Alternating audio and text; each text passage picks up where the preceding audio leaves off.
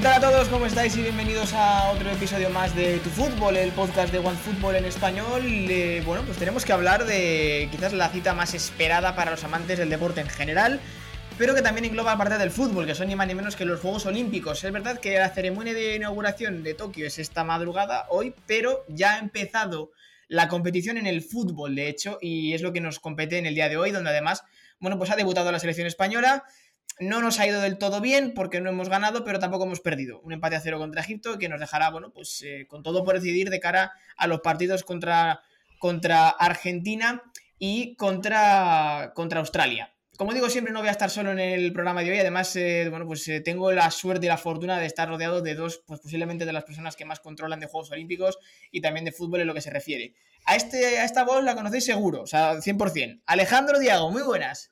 Qué ganas teníamos de Juegos Olímpicos, qué 16 días de gloria que se nos avecinan. ¿Qué tal, Carlos? ¿Cómo estás? Estás feliz, estás feliz. Estás ¿Cómo feliz. estarlo? ¿Cómo en estarlo es? Eh, eh, el año pasado el coronavirus nos lo quitó y este año lo volvemos a tener. Te- Es que hay muchas ganas de juegos.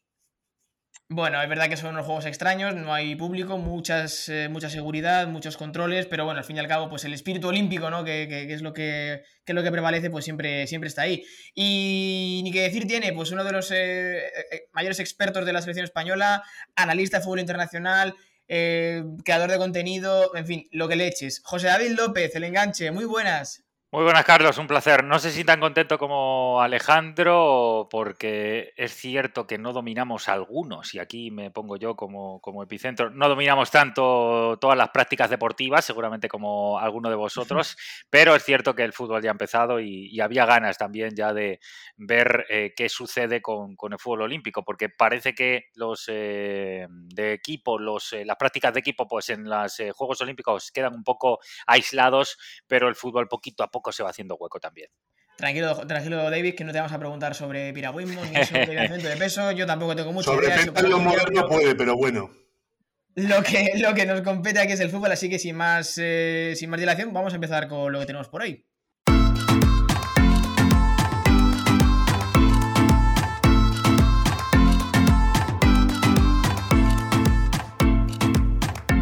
Lo que tenemos hoy, bueno, pues es básicamente lo más fresquito que tenemos, que es eh, ese partido ¿no? que nos ha dejado la selección española, la selección de Luis de la Fuente ante Egipto, debut en el campeonato en nuestros Juegos Olímpicos. 0-0, eh, José David has estado comentándolo en directo en la cadena SER, eh, has podido ver in situ el partido, todos también lo hemos visto. Quiero un poco, ¿no? Pues comentarte, preguntarte cuáles han sido tus impresiones con el partido, eh, tanto en el inicio como durante el mismo encuentro, y, y qué sabor de boca te llevas al final de los 90 minutos, que bueno, pues no, no ha habido suerte de ganarlo. Bueno, la sensación, evidentemente, de inicio, si queremos dar un titular, es un bajonazo. Un bajonazo porque es cierto que España venía de buenas selecciones la última vez que le hemos visto, hace apenas 15 días en la Eurocopa, porque la sensación era que habían vuelto a enchufar con, su idea, con ese eh, estilo, formato y, y, prácticamente ideología que lleva al límite Luis Enrique y también cualquier eh, tipo de categoría de la selección española, pero de repente llega un rival eh, débil, un rival que como tantos otros, se encierra atrás porque sabe que la propuesta de España es fácilmente detectable y si no hay inspiración, no hay velocidad, no hay, mo no hay movilidad, no hay tampoco eh, traslado de pelota con cierta velocidad, pues eh, al final, salvo que aparezcan acciones individuales de futbolistas que están inspirados, que están enchufados, pues evidentemente al final lo, lo, la mayoría de veces que te plantean partidos así, equipos que solamente están empeñados en, en limitar en ese sentido, pues verdaderamente le hacen daño a España. Y, desde luego, primer día, la demostración clave es que si no hay un cambio de cara ya, desde la perspectiva de, eh, seguramente no solo a nivel individual, sino de mensaje global de más allá de cansancio, más allá de la humedad que hay en los partidos, hay que enchufarse de inmediato. Si no sucede esto, pues una de las medallas que consideramos que podemos lograr efectivamente fútbol, pues hoy ha empezado a, a desequilibrar un poco su camino hacia cualquier tipo de medal. Claro, porque, eh, Ale, viendo, digamos, el, el, once inicial con el que ha partido hoy España, es que eh, seis de estos 11 jugadores han sido eh, parte de la selección española absoluta de la pasada Eurocopa. Seis. Eso quiere decir también un poco el, el caldo de lo que se está gestando en las categorías inferiores, esa generación pues con los Unai Simón, Pedri, Pau Torres, Ari García, Dani Olmo.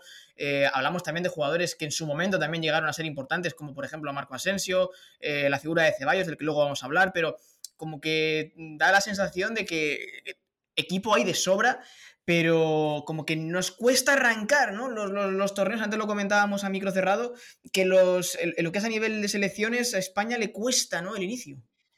A ver, yo eh, estaría, en contra de José David en este aspecto. Yo no creo que sea una decepción este empate contra Egipto, sino más bien un toque de atención para lo que nos espera. Y recordar que esto son unos Juegos Olímpicos, hay 16 equipos que vienen dispuestos a pelear por todo, que no, vienen, no van de vacaciones precisamente a Tokio y que van a dejarse la vida en la cancha por una medalla olímpica, que eso es lo, lo más bonito de esta competición.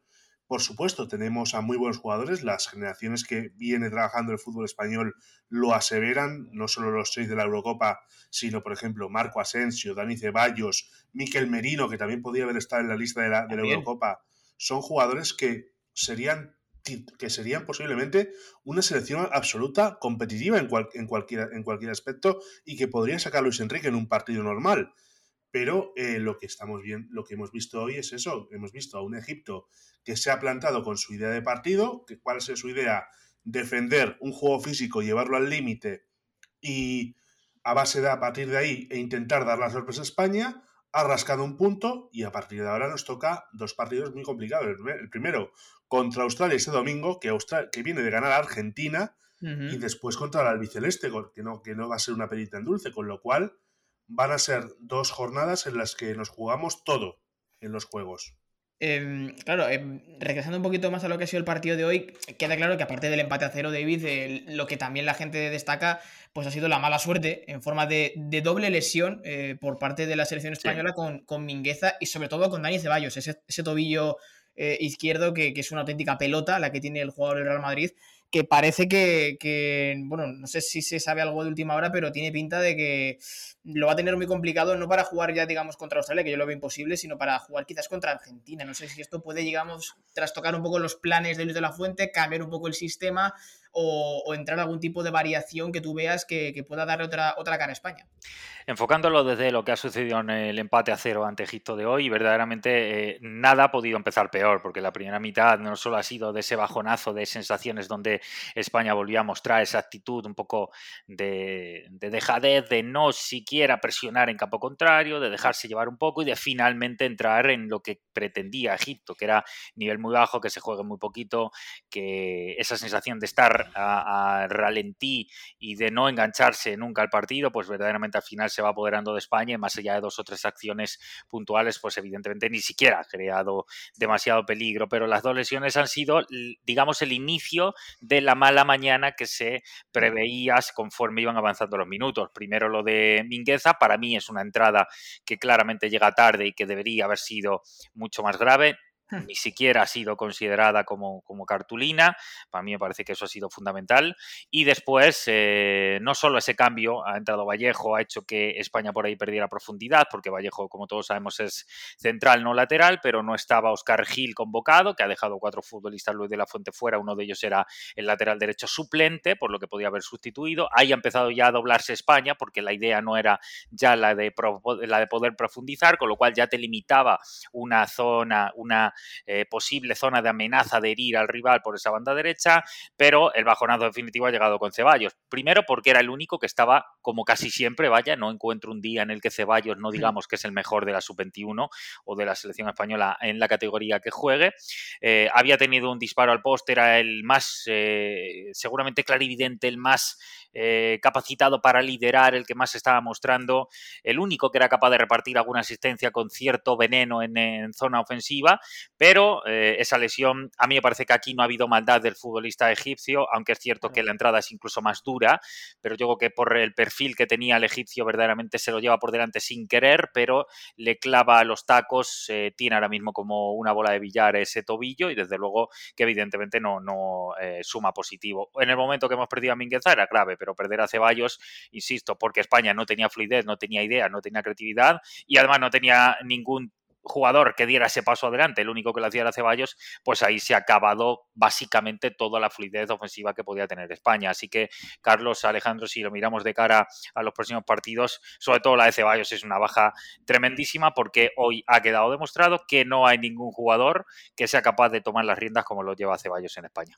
Exactamente, es que eso, eso quería preguntarte ahora también, Ale, porque eh, visto que Ceballos, pues desgraciadamente, pinta que no va a poder estar, eh, ¿cómo, ¿cómo, podría quizás eh, Luis de la Fuente pues modificar un poco el, esquema, el sistema? ¿Qué jugadores podría a lo mejor dar entrada para hacer ese papel de Ceballos? Si es que realmente hay jugadores que lo puedan llegar a hacer, yo creo que sí, pero quizás ahora, pues, no sé, retrasar quizás la figura de, eh, de un Mikel Oyarzábal que hoy pues, no se ha encontrado siendo el, falso 9, eh, ver también qué pasa ¿no? con la posición de Marco Asensio, que hoy de nuevo yo creo que ha dejado de nuevo pues, pasar un tren importante y para mí, por ejemplo, Brian Hill en la segunda parte ha jugado bastante mejor, se ha, encarado, ha recuperado, ha hecho más cosas.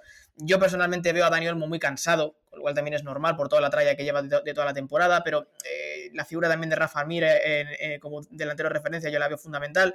No sé bajo tu punto de vista, Ale, que, si expresa algún tipo de cambio en relación a las, a las, bajas obligadas también por lo que ha pasado hoy de cara al, vital partido, como dices, contra, contra Australia, porque también recordemos que tiene que, tiene que ganar. Pues a seguramente habrá cambios después de lo que hemos vivido hoy, después de las dos lesiones, no solo la, de Ceballos, sino también la de Óscar Mingueza, con lo cual son dos bajas importantes para España. Seguramente el primer cambio estará en la defensa. Seguramente veremos a Óscar Gil tomando parte en la zaga en sustitución del jugador del Barça, si, no, si este no llega a tiempo. Y sobre Dani Ceballos, eh, ahí es donde está el mayor dilema de la selección. Podría tener un poco más de galones John Moncayola o Martín Zubemendi, que son dos jugadores que podrían intentar eh, sustituir a este al, al, o incluso Brian Hill podría ser un hombre clave para apostar y en el ataque quizás eh, dar, dar, galones o bien a Rafa Mir, que sí que ha demostrado poderío cuando, los minutos que ha demostrado como, como revulsivo, o incluso a Javi Puado, que se ha convertido en un jugador que se, ha mostrado importante para el esquema de la nueva sub-21 de Luis de la Fuente, con lo cual cualquiera de las opciones que tenemos en el banquillo garantizan competitividad y garantizan que son jugadores que van a pelear hasta el final. En ese aspecto yo estoy tranquilo y yo sé que Luis de la Fuente puede seguir ejecutando el plan a la perfección. Claro, porque eh, evidentemente, aunque las, lesiones eh, han sido, pues son siempre desafortunadas, está claro que en este caso de Bill la selección tiene un fondo de armario eh, espectacular. Hemos comentado, pues efectivamente, a los Brian Hill, Rafa Mir, la figura de Carlos Soler también ha sido muy, muy importante, jugadores como Cucurella, Zubimendi, en fin, o sea, hay fondo de armario más que sobra para, para, pensar que, bueno, pues que, se pueden modificar piezas, que se puede cambiar el sistema. También yo creo que dar descanso a jugadores que, como decíamos, no es que han jugado prácticamente todo, vienen de jugar una Eurocopa como el caso de Dani Olmo, el caso de Pedri, que yo lo veo algo increíble, que, que Pedri aún siga teniendo energía para seguir jugando y para, y para, hacerlo, para hacerlo bien. Eh, al final es un poco, pues, eh, pues a ver, ¿no? Eh, mover un poco el, árbol para, para, para sacar lo mejor de estos jugadores que evidentemente bueno, están ante una oportunidad única de, ganar una medalla de oro, una medalla olímpica, pero realmente no sé si tú crees que, de cara al partido contra Australia, luego te preguntaré por el equipo rival de, España, ¿esperas alguna variación diferente en el, en el esquema ahora también con estas lesiones desafortunadas?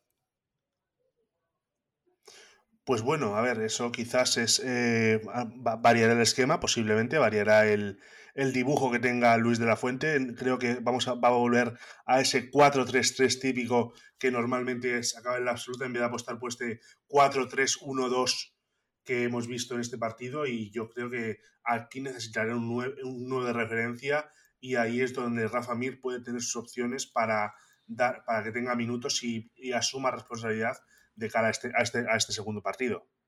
Sí, Carlos, como, como te decía, yo creo que la sensación que me deja principalmente partido respecto a lo que comentas eh, eh, es que evidentemente va a tener que dar eh, novedades, caras nuevas por lo que ha sucedido con, con, las bajas. Pero más allá de eso, el cómo se han gestionado las bajas. Y vaya por delante que Luis de la Fuente me parece un pedazo de entrenador y sobre todo lo que me parece es que sabe muy bien dónde está, lo que tiene que hacer y lo que representa lo que es la selección española. Pero hoy los dos cambios, por cómo se han dado en el partido, pues no han potenciado. Y un técnico en un partido como hoy, al final las decisiones que tomas son fundamentales, ¿eh? porque sabíamos el partido que iba a tener España que asumir ante un rival muy cerrado, el formato, el esquema, básicamente que iba a tener dos líneas de casi cinco jugadores eh, por detrás de la pelota en todo momento, que iban a intentar salir al contragolpe de manera muy limitada además, es decir, Con todo esto quiero decir que tres atrás cerrando cuando Mingueza se lesiona, pues hubiese sido seguramente bastante. Eh, cambiar el esquema viendo que ya no había claridad, que ya empezábamos a atisbar síntomas de debilidad en circulación, de necesidad de jugadores que tomaran ese liderazgo. Por tanto, yo creo que la entrada de Vallejo ha limitado muchísimo esa opción de banda derecha, profundidad mínima en esa zona, porque además se juntaba normalmente con Asensio o Dani, o Dani Olmo, que han estado verdaderamente grises, sobre todo por por falta también de, no solo de, tener que retroceder en muchos metros, sino el traslado de la pelota, la incapacidad para desequilibrar. Bueno, eh, me parece que por ahí ha fallado. Y después lo de Ceballos, cuando lo hemos perdido, evidentemente para mí no hay ningún jugador como él, o por lo menos para poder llevar la pelota con inteligencia y con esa creatividad supina que tiene en el tramo final de, prácticamente las cercanías al área, pero es que desde luego el que no lo era era Moncayola.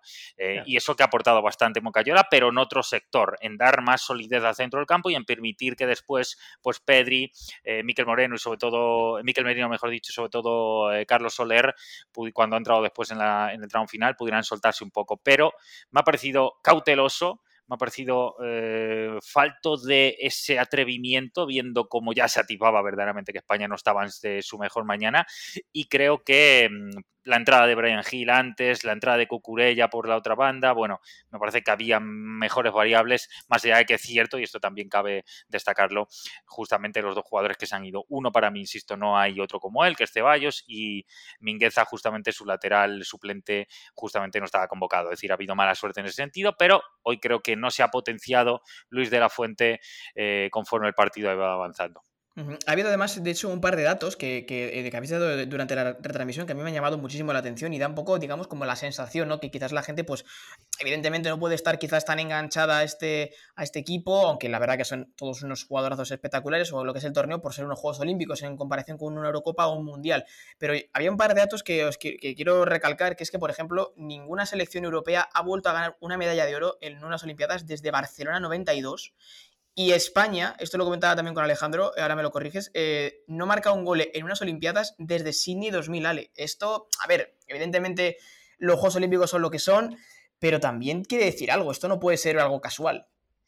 A ver, esto no, no es casual y es un problema que es, que es asola España desde hace años, que no tenemos un 9 de referencia, no hay un jugador español, un delantero que sea el hombre clave en, la selección. Pero esto no solo es en la absoluta o en la olímpica, esto pasa en la sub-21, en la sub-19. España ha ido premiando un estilo de juego, ha ido desarrollando una, una idea eh, para, eh, para, competir en la que quizás no se basa en tener un 9, un 9 de referencia, un delantero centro goleador, sino que intente involucrar a cuantos más jugadores posibles. Pero cuando esos goles no llegan, mm, tenemos un problema.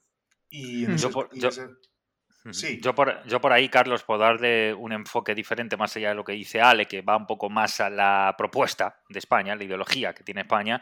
Yo lo amplío, lo llevo a un foco diferente, más allá de que son cada cuatro años. Es muy, muy, muy difícil verdaderamente competir y centrarse para competir en unos Juegos Olímpicos. Y los explico rápidamente. Primero, solo se clasifican por parte de UEFA, ¿eh? por parte de Europa, solo cuatro selecciones. Esto, evidentemente, responde a las dos últimas eh, semifinalistas y finalistas de el Europeo Sub-21 de eh, la edición anterior a la que se juega esos Juegos Olímpicos. Con lo cual, el simple mero hecho de clasificarse ya requiere un esfuerzo terrible, porque estar entre los cuatro mejores de Europa es eh, verdaderamente complicadísimo y hacerlo de manera eh, más o menos regular para poder estar en las fases eh, de Juegos Olímpicos verdaderamente es un milagro que prácticamente casi ninguna de las grandes selecciones consiguen continuamente dar, dar cierta regularidad. Incluso Brasil y Argentina, que podemos parecer que son dominadoras absolutas y que sí que están en esta edición, no han estado en algunas de las últimas tampoco. Es decir, verdaderamente lo primero que destaco es que es muy difícil clasificarse. Eso es lo primero. Y lo segundo es que dentro de y dentro de la locura absoluta que hay en, el sentido mm, de, cómo está el fútbol actualmente por fase de clasificación, acumulación de partidos, todo tipo de, competiciones, de torneos, al final, eh, y, podemos mirar un judoka, por ejemplo, se pasa cuatro años, cinco años, seis, siete, ocho, diez, pensando en esas semanas cada cuatro años, preparación exhaustiva, milimétrica, en tema físico, alimenticio, nutricional, psicológico, sin embargo, con el fútbol pasa todo lo contrario, porque ahora sabemos todos que más allá de que nosotros adoramos el fútbol y nos encanta, no hay una preparación concreta para esto, porque este torneo, lo primero, las federaciones son las que más empujan porque suceda. Los clubes no eh, ayudan en nada, demostrando su negativa a este tipo de torneos eh, donde el fútbol tenga presencia, sin dar a los jugadores, sin permitir que vayan.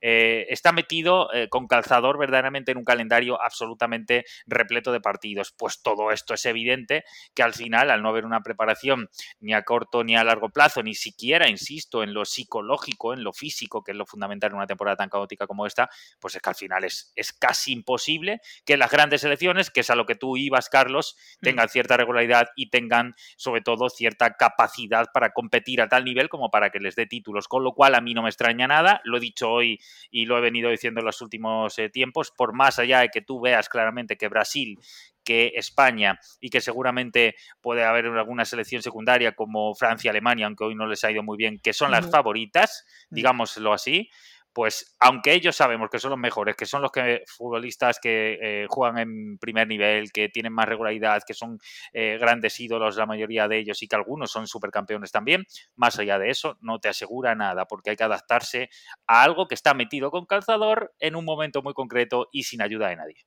Sí, pero em, simplemente por, añadir a lo, que, a lo, que, comenta Carlos, lo que José David, perdón, es coincide en todo, es un torneo metido con calzador, es un torneo que los clubes eh, no, no, son amigos de dejar jugadores porque además se lesiona un jugador durante los juegos y tienen un problema para, el inicio de temporada. Pero al final es un torneo que siempre muchos jugadores se apuntan a ir, ya sea la edad que sea. Por ejemplo, vemos el caso de Dani Alves, 38 años, que es un jugador que cuando ha recibido la llamada de la selección olímpica de Brasil ha dicho que sí, pero casi sin pensarlo. Y se ha ido a Tokio y está jugando ahora. Eh, son, eso, eso, eso hay, que tener, que tener en cuenta que es un torneo que podemos estar de acuerdo en que quizás no tiene tanta tanto glamour, tanta trascendencia como si fuera un mundial o una Eurocopa. Pero todos los jugadores matarían por una medalla olímpica. De eso no, me cabe no te, ninguna. No te vamos a dejar eh, hablar, Carlos, eh, eh, pero te, comento un último detalle, esto que dice Ale. A ver, evidentemente, todos los jugadores quieren ir. A cualquier jugador que tú le digas de ir a los Juegos Olímpicos va a querer ir. Mira, Ramos ha querido ir hasta el último segundo, la circunstancia no la ha dejado. El capitán general de Brasil es Dani Alves, tiene suficiente fuerza iconográfica en Brasil para decir yo voy a ir y lo convocan. Ya está. Es el único título que le falta, lo pide. Porque lo quiere, porque representa algo muy grande y no lo tiene dentro de su amalgama de títulos. En el caso de España, por ejemplo, Pedri, dice todo el mundo, ¿por qué quiere ir Pedri? Bueno, pues porque no sabe, aunque es muy joven, no sabe si va a poder volver a jugar a los Juegos Olímpicos, porque acabo de explicar antes que es muy difícil, ya no solo que se clasifique España, sino que encima cuadre en tu edad y en, tu momento de forma y todo. Con lo cual, el futbolista siempre va a querer ir, nunca te va a decir que no. Y vaya por delante que los Juegos Olímpicos, más allá de que es cierto que el calendario de cara a clubes y de cara a selecciones no ayuda, más allá de eso, es donde empezó el fútbol de selecciones, es donde muchas selecciones se hicieron importantes y es donde evidentemente hay que respetarlo. Así que, más allá de todo eso, yo soy el primero que quiero que haya fútbol en los Juegos Olímpicos. Eh, Más de acuerdo no puedo estar contigo. Totalmente, totalmente de acuerdo con lo que, con lo que decís, chicos, y, es que es cierto. Eh, sabemos, ¿no? También, evidentemente, que, que, la gente que sigue el fútbol no va a encontrarse, digamos, a las grandes selecciones ni a los grandes nombres, salvo a lo mejor casos contados, eh, porque, como ya bien ha explicado José David y Dale, pues quieran ir por decisión expresa, pero también va a ser en otros deportes, como puede ser, por ejemplo, baloncesto, o puede ser tenis, o cualquier otro deporte de disciplina de deporte individual o colectivo pero desde luego que, mm, al menos en lo que nos corresponde a la selección española, tenemos yo creo que nombres más que suficientes como para que la gente se pueda llegar a enganchar, porque es que, repito, es que son jugadores que son jóvenes, pero que son ya referencias y que son contrastados totalmente sus equipos y no son equipos cualquiera. Em, entonces, en relación a esto, chicos, y regresando, digamos, otra vez a, lo, que nos, a lo que nos atañe, eh, ya hemos empatado con Egipto 0-0, lamentablemente, pero nos toca, como bien decía, creo que, creo que era Alejandro, que no podemos dejarnos ya pues, fallar más. Y tenemos el domingo partido contra Australia y después nos tocaría contra Argentina el, miércoles. Pero de cara al, domingo, David, Australia, ¿qué nos, qué nos espera? ¿Qué tenemos que tener eh, pues más en cuenta? ¿Peligros, debilidades? Un poquito, ¿qué es lo que nos vamos a encontrar el domingo? Pues mira, eh, he podido ver solo la segunda parte, el partido de Australia-Argentina, y me ha llamado muchísimo la atención la capacidad que ha tenido Australia de, de ir a por el partido, de creérselo, de verdaderamente eh, competirle, porque ya es algo que, evidentemente es eh, para ellos súper llamativo. Hay que tener en cuenta que yo antes de este partido pensaba, y así lo he comentado allá donde he podido, eh, que junto con Egipto, evidentemente las dos prácticamente Australia y Egipto tenían un nivel parecido, solo que Egipto sí que tenía claro que se iba a meter atrás, porque su manera juego muy lento siempre, como todo el fútbol africano normalmente, y que Australia sobre todo a balón parado y sobre todo con la capacidad que tiene para rentabilizar muy bien lo poquito que llega, porque es una realidad así si uno, si uno ve cómo juega esta selección, pues eh, me daba que por ahí podía tener algún eh, punto seguramente de amenaza mayor, incluso que los egipcios, pero me ha sorprendido muchísimo. No, no por tanto, insisto, Argentina, que ha sido un desastre, sino porque verdaderamente Australia yo no me esperaba que fuera a tener esa capacidad de competir y sobre todo de creérselo, de dar ese paso adelante. Ha ganado con Wales y Tilio, ha marcado en el round final, ha hecho un gran partido Duke, que para mí es uno de los mejores jugadores que, que tiene esta selección.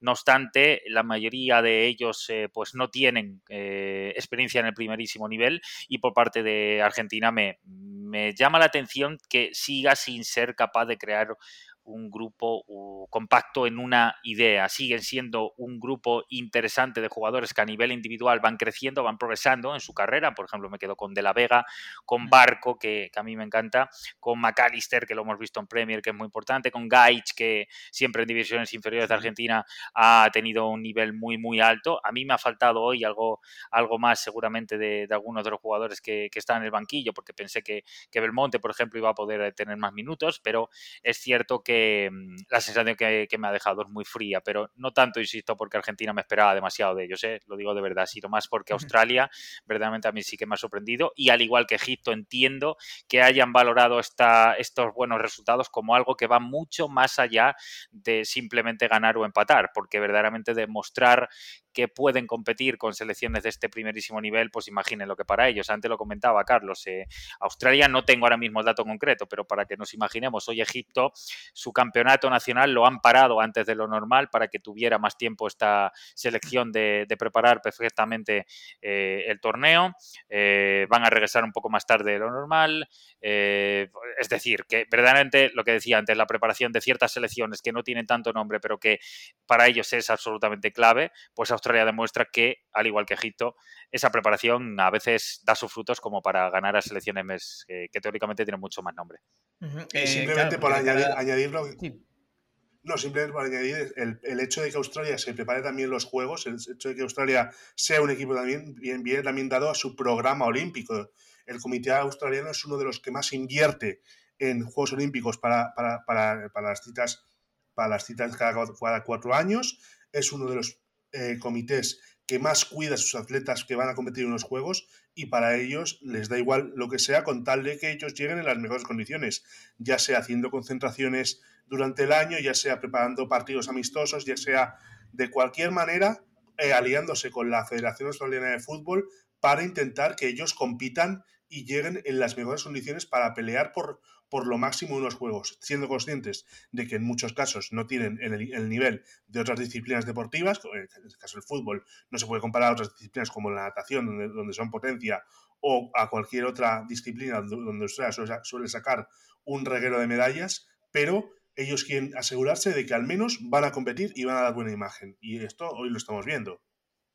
Hombre, está claro que la, manera ¿no? de preparar unos, juegos pues depende de, del país, pues se está viendo en estos días, evidentemente, eh, en esta primera, primera ronda también del, campeonato, pero como decimos, llega, quedan todavía las otras dos y, claro, hay que recordar que, pasan los dos primeros de cada grupo, eh, no parece, o esperemos no tener ningún tipo de sorpresa y que España pueda llegar a pasar, eh, ojalá como primera, y si no, pues hombre, estaría pasar como segunda. Y además, eh, en el caso de pasar, nos enfrentaríamos a, los que van por el grupo D, el grupo de Brasil, Alemania, Costa de Marfil y Arabia Saudita. Eh, Brasil, que, le que de hecho le acaba de marcar o le acaba de meter cuatro a Alemania. Eh, y según creo, han podido ser muchos más. no sé, chicos, así rápidamente, pues me imagino que de cara al futuro, aunque esto será pues igual la semana que viene o estos próximos días, en el caso de que España pues, lograse pasar de, de, fase, que es lo que esperemos, pues o bien Brasil, quizás Alemania, pues puedan ser los rivales. Eh, aparentemente es un, gol, es un hueso muy duro, pero, pero al, fin y al cabo es lo que te toca en el sorteo y no sé realmente qué sensaciones os da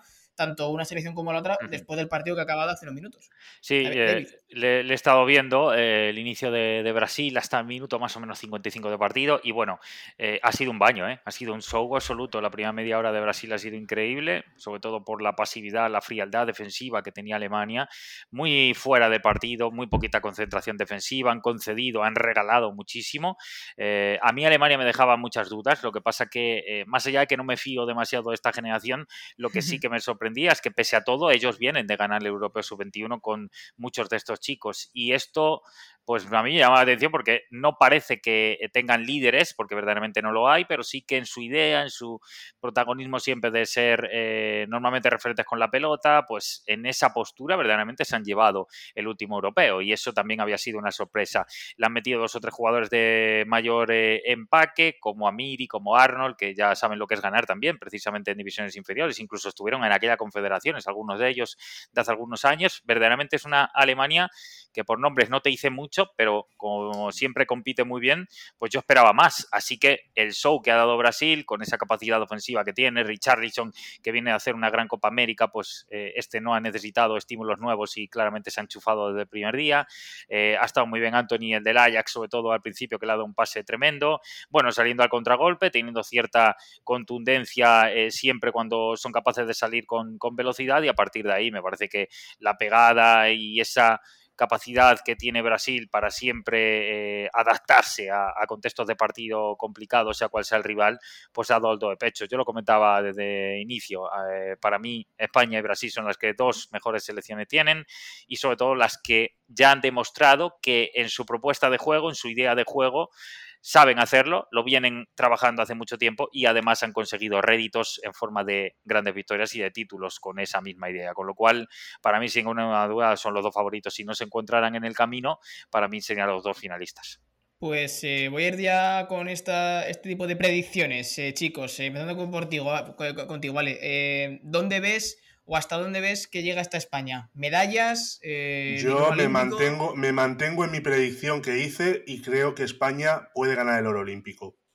Puede ganar oro olímpico. Recordemos que Alejandro Diago viene de ganar una porra con más de 200 personas en la empresa de, la eh, Eurocopa, así que... no, no, no, pero, esto, es diferente. Esto es diferente. Esto, no es...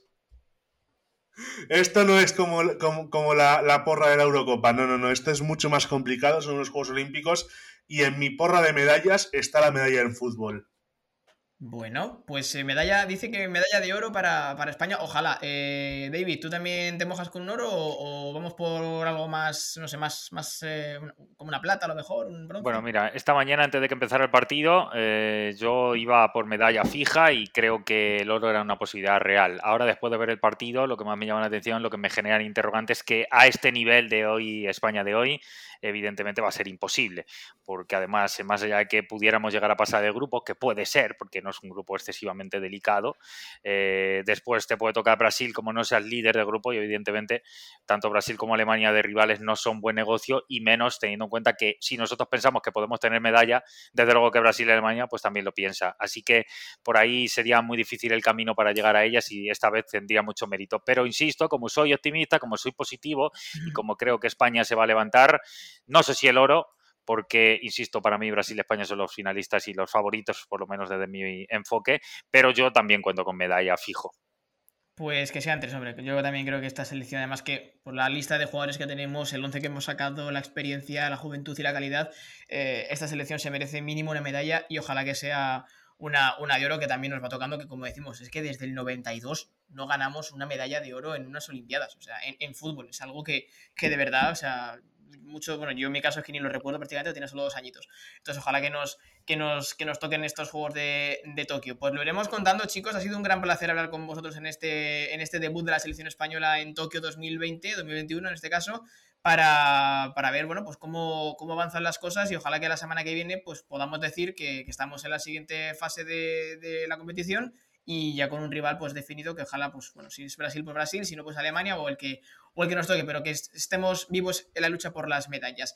Alejandro Diago muchas gracias por haberte pasado. Sé de buena tinta que te vas a quedar eh, pues que la noche hoy va a ser larga la noche por lo que veo no pues va a ser larga va a ser larga. Nos esperan 16 días de mucho café de mucho poco sueño y, y muchas ganas de ver muchas medallas, entre ellas ojalá la del fútbol. Así que yo, por mi parte, yo te, digo, ¿te espero el domingo para hablar del partido de Australia o esperamos un poquito más? Vamos a, vamos a ver, vamos a ver qué es, lo que, es lo que va pasando y cómo se desarrolla. Hombre, lo bueno que tiene es que son unos buenos horarios para lo que es el público español, así que realmente eh, lo vamos a poder ver tranquilamente en estos primeros días, así que vamos a disfrutar del, del fútbol. La hora del aperitivo está muy bien. Totalmente, totalmente. Hoy, hemos, desayunado con España. Unas patatitas y el fútbol. Correcto. Hoy hemos, hoy hemos desayunado con España y, próximamente pues comeremos con España, así que lo iremos contando. Y bueno, que seguramente lo va a estar contando porque lo va a estar comentando en directo en la, en la radio, eh, es José David López, así que David, te seguiremos escuchando, te seguiremos siguiendo y lo dicho, un placer como siempre pues haber eh, hablado contigo y ojalá que se mantenga esa predicción de que, de que tengamos medalla. Ahí lo vamos a disfrutar, los Juegos Olímpicos, después ya lo enganchamos con la liga y las ligas extranjeras y ya tenemos un verano repleto de fútbol. Así que teniendo este calendario, ¿quién no va a ser feliz este verano? Un saludo Carlos y un saludo Ale. Pues lo dicho, chicos, eh, aquí dejamos el episodio. Recordad que estamos presentes en eh, tanto en la web de OneFootball como en nuestra aplicación. Eh, tenéis todos los episodios disponibles. También estamos en nuestras redes sociales y en los diferentes canales como iBox, como Spotify y demás para poder escuchar este capítulo y todos los que hemos realizado hasta el momento. Lo que decimos siempre, disfrutad del fútbol, disfrutad mucho de estos Juegos Olímpicos, tanto en fútbol y como en todos los demás deportes. Y la semana que viene volvemos con mucho más y ojalá que sea mejor para la selección española. Hasta la semana que viene, ser buenos, chao, chao.